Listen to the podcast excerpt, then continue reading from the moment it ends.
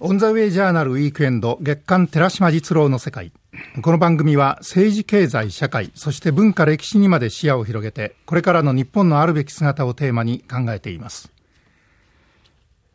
オンザウェイジャーナルウィークエンド、今週と来週は月刊寺島実郎の世界をお送りいたします。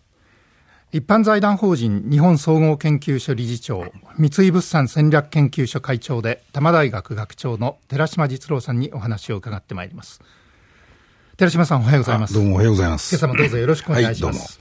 はい、この時間のナビゲーターは私、木村智義です。オンザウェイジャーナルウィークエンド月刊寺島実郎の世界。今朝は寺島実郎が語る歴史観をお送りします。寺島さん、今朝はこの歴史観なんですけれども、うん今朝の番組の中ではですね、うん、まあ、番組の最後に皆さんにお知らせしますけれども、寺島さんの、まあ、最新刊のご著書である、うん、能力のレッスン4のですね、はい、プレゼントも皆さんにという、うん、そういう企画もあります、はい、これ、ちょっと僕、触れておきたいんですけどね、えー、あのリベラル再生の基軸っていう本をですね、はい、えー、1月に岩波から出したところなんですね、えー、岩波書店から。はい、でこれはまあ、このリスナーの方なら、関心持っていただいている方もいると思うんだけども、私の岩波の世界っていう雑誌にですね、もう12年以上連載している、その能力のレッスンっていうのがあるんですけども、で、特に去年ね、1年間、一億総保守化っていう空気の中でね、国家主義的な方向に日本がどんどんどんどんですね、舵を向けてってる状況の中でね、本当の意味でのリベラルって一体何だったんだろうってことをですね、僕自身も考え抜いてね、5本の大きな論文書いたんですね、リベラルの再生に関して。で、リベラルっていうのは、何者にも制約されないっていうのがね、まあ、英語で言う、まあ、リベラルっていうか、相対的に物事を考えるっていうかですね、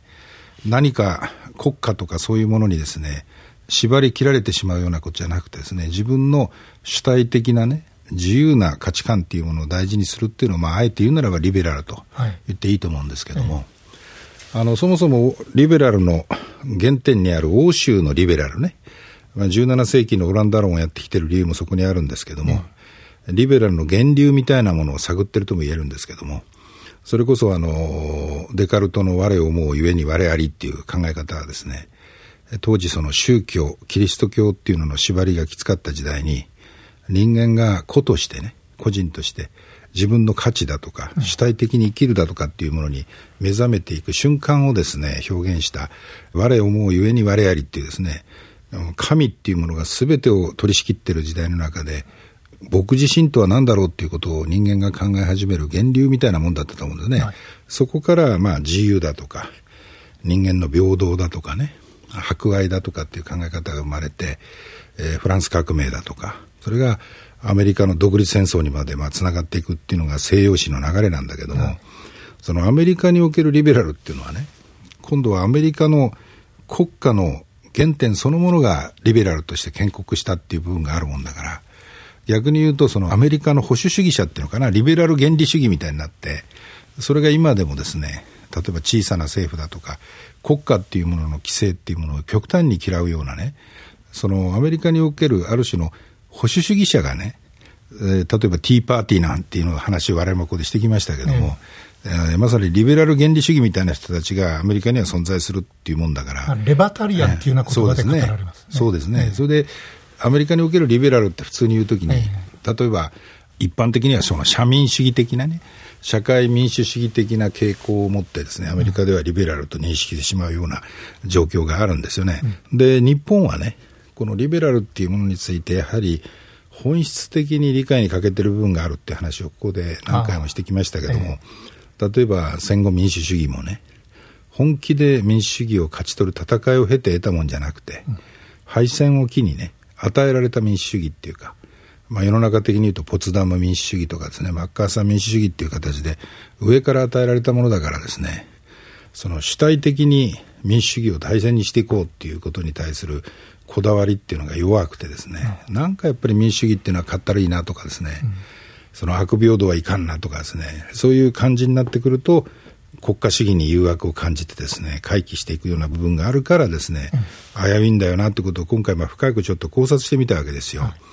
でまあ戦後日本のまあある意味ではリベラルを支えたさまざまな形のあの立場の人がいたと思いますけども、例えば自民党というね、政党だって、リベラル・デモクラティック・パーティーっていうわけですから、あの、まさにリベラル軸の人もいてですね、まあ僕の思い出の中では宮沢吉さんみたいな方がね、典型だったですけども、彼がリベラルについて一言で言い切ってるところ、僕面白いなと思うんですけど、それまで日本が掲げてた一億一心ね、うん、つまり一億が心を一つにしてっていうものの対立軸にあるのがリベラルだと彼は表現してるんですけども、まさにそうでね、なんか、一億一心っていうと、すごく団結とか絆とかっていう文脈においてはね、良さそうに思うけど、それってすごく危険なんですよねっていう部分があるんですよね、うん、戦前の日本の歴史の教訓が語ってると。うん、でそういう中で今日本にとってリベラルとは何かをですね改めて考え直してみてね。外交においてですね戦後あまりにもアメリカに影響を受けてきた日本がね、アメリカという縛りの中からどうやってね主体的に物事を考えて政策を組み立てていくかっていう視点をですね僕は大事にしなきゃいけないと思うし、これは経済においてもですねやっぱりそのマネーゲームの怒涛のような潮流に対してですね本当に科学とか技術っていうものをしっかり見つめてね実体のある経済基盤産業基盤で額に汗して生きていくことを大事にしようよっていう考え方にこだわる必要あるっていうかですね、まあ、そういう考え方でね今後国家主義的な誘惑を断ってね日本が進むとすればどういう方向に行けばいいのかっていうことを考え抜いた特に3.11以降のですね、大きな混乱の中で考え抜いたものがね今度の本なんで、僕はあのこの番組聞いていただいている方の中にねあ関心持ってもらってですねあ読んでみようかっていう方がいたらねぜひですね全読んでもらいたいと思うし、そういう意味でまあ後でね木村さん言ってくれるんだと思いますけど、はい、えー、まあ、5人ぐらいの方に僕のサイン入りの本をですね、はい、ぜひ進呈しようと思ってますので、はい、それはまあ番組の後半でと、はい。うん、そこなんですけれども、うん、今お話になったこの リベラルという問題、うん、そこでの深いその哲学的なですね、歴史に対するその認識っていうものがですね、今朝のこの寺島実郎が語る歴史観にですね、うん、関わってくると思うんですが、はい、今朝のテーマは、まあ、17世紀オランダからの司会という大きなくくりの中で、うん、朝鮮通信史と江戸期の日本、はいはいはいまあ、朝鮮通信史についてはずいぶんですね、いろんな本もありますし、語られてますけれども、寺島さんのその資格というか、つまり切り口ですね、どこにあるのかというのが非常に興味深いと、はい、僕ね、そう要するに、明治維新以降のね、日本の朝鮮半島との関係のですねある種の断絶っていうか断層っていうのが生まれたね、はい、まあ、一つの伏線としてですね我々はこの朝鮮通信史っていうものをしっかり考えておかなきゃいけないというかですね、はい、で実はねその朝鮮通信史とは何かっていうことを考える前提としてね、徳川家康が始めた江戸幕府の時代においてはですねそのわずか少し前にね要するに秀吉の朝鮮出兵っていうのがあったわけですよね。はい、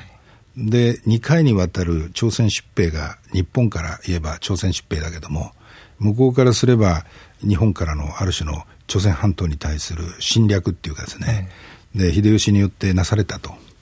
で、その時、7万人ものね、この数字についてはまたいろいろ議論がありますけども、捕虜っていうのがね、はい、朝鮮半島から日本に連れてこられて、その数の問題は別にしてですね、例えば投稿のような技術を持ったね、はい、あの器物を作るような人たちからですね、さまざまな立場の人がですね万の単位でね朝鮮半島から連れてこられたっていうこともまた事実なんですよね。はい、でそのダメージコントロールって言いますか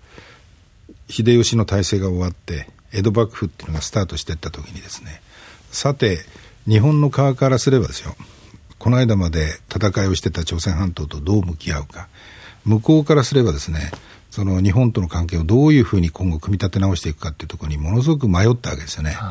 で、そこに登場してくれるのが対馬。対馬の存在で、ここに宗氏というですね、はい、まあちょうどその、朝鮮半島と日本とをつなぐところの起点みたいなところに対馬が存在してて。漢字で書くと胸という。胸と書いて、はい、宗氏ですね。宗氏ですね。ええー、宗一族ですね、はい、そこが対馬を支配してて、はい、ここが非常に微妙な役割を果たすんですよね。実はその有名なですね国書偽造事件っていうのがあってね、つまりその朝鮮半島にの李王朝に対してはね、日本側からですねあえて頭を下げてね国交を修復したいっていう形のスタンスを伝えるようなニュアンスの国書。向こうからすればですね、えー、朝鮮半島の方からね、江戸幕府に対して、えー、もう一回関係を立て直したいと思ってるようなニュアンスのものをですね、うまく間に入ってですね、関係を修復したいと宗氏は思ってるから、宗氏にとって経済的な利害、つまり朝鮮半島との貿易っていうものに対する関心もありですね、まあ、この宗氏っていうのがわざわざ国書を偽造してまでね、両国関係を修復しようっていう形で動いたんですね。この国書偽造事件っていうのが、後に1633年にですね、対馬藩の家老だったね、柳川っていう人物がいるんですけど、柳川事件っていうのが起こってですね、実は国書を偽造してたんですよっていうことを幕府に訴え出てですね、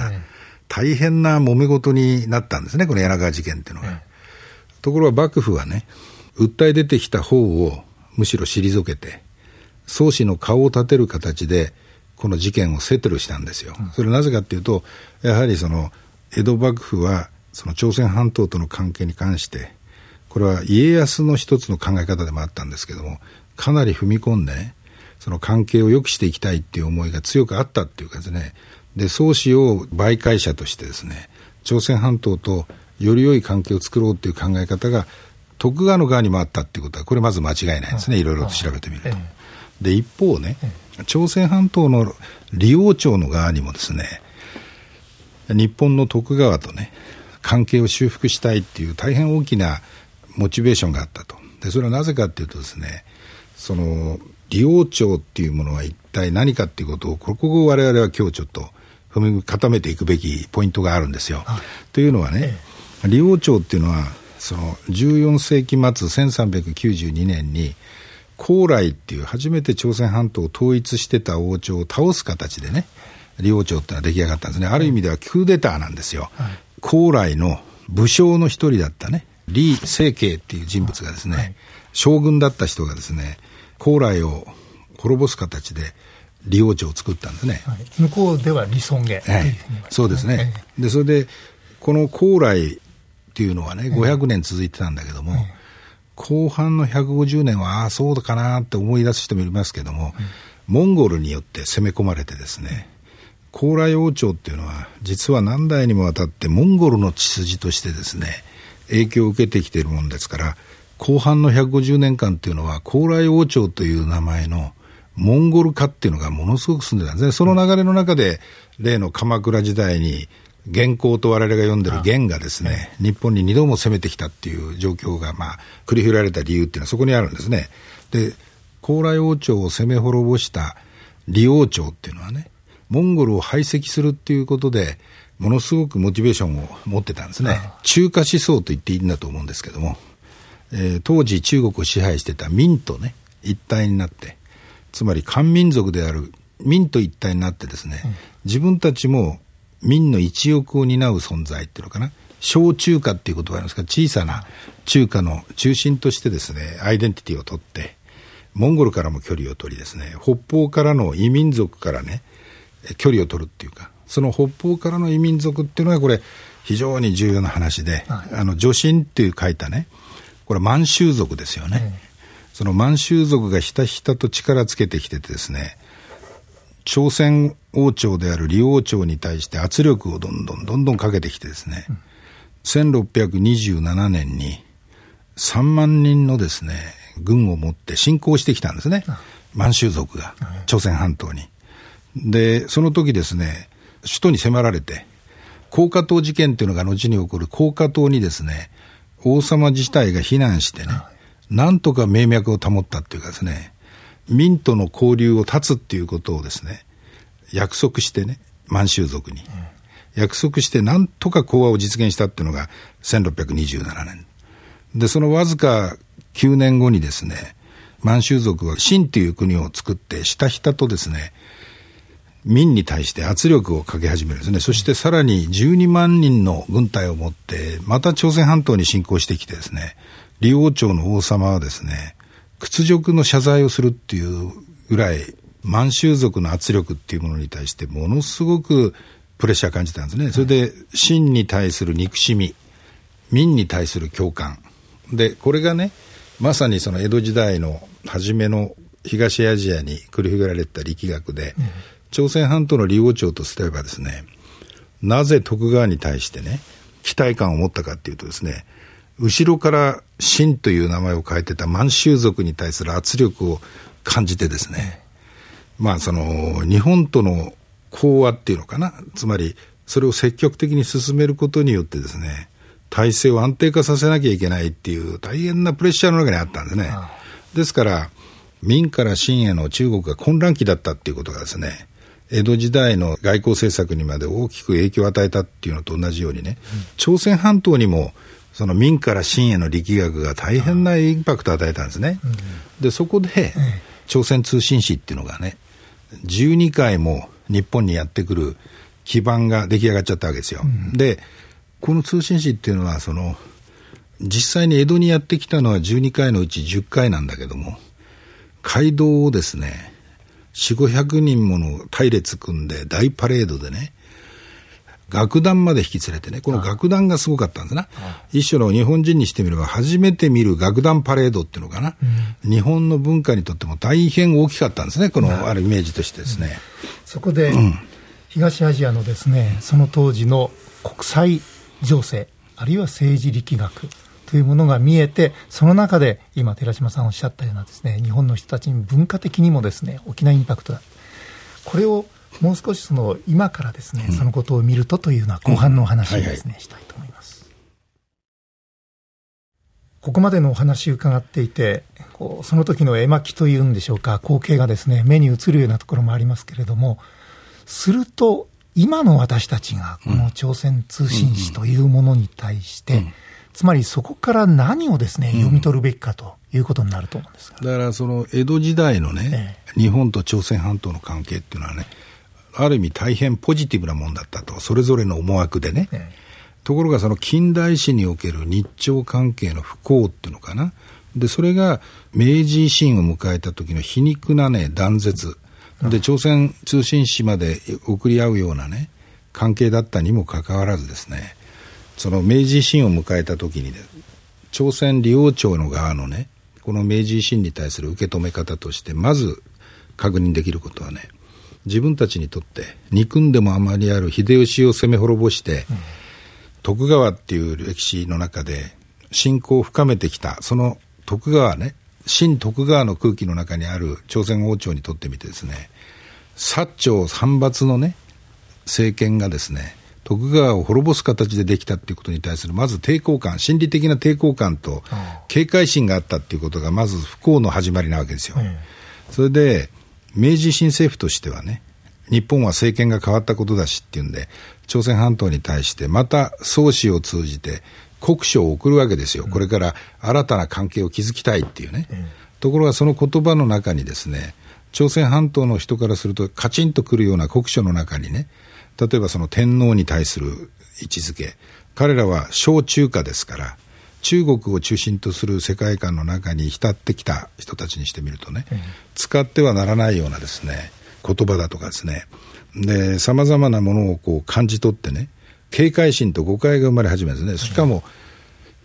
国書の書式っていうのかな、日本から来る外交文書の書式がですね、今まで徳川と交わしてた書式と違うっていうことなんかに、いざこざが起こってね、そういうものに対応してた新政府、日本の新政府の側にですね、朝鮮半島は生意気だと。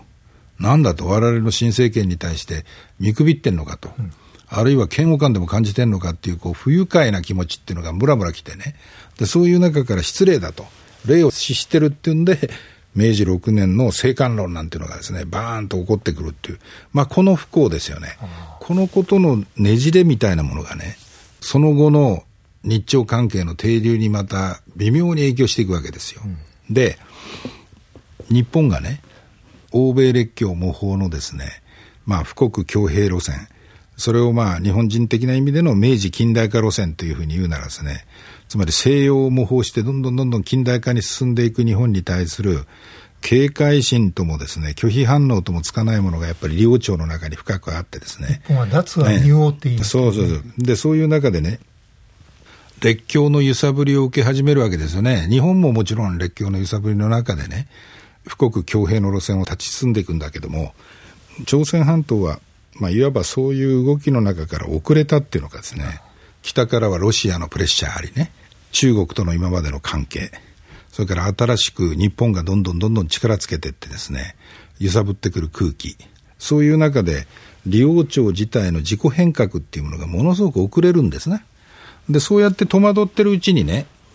悲劇がですね、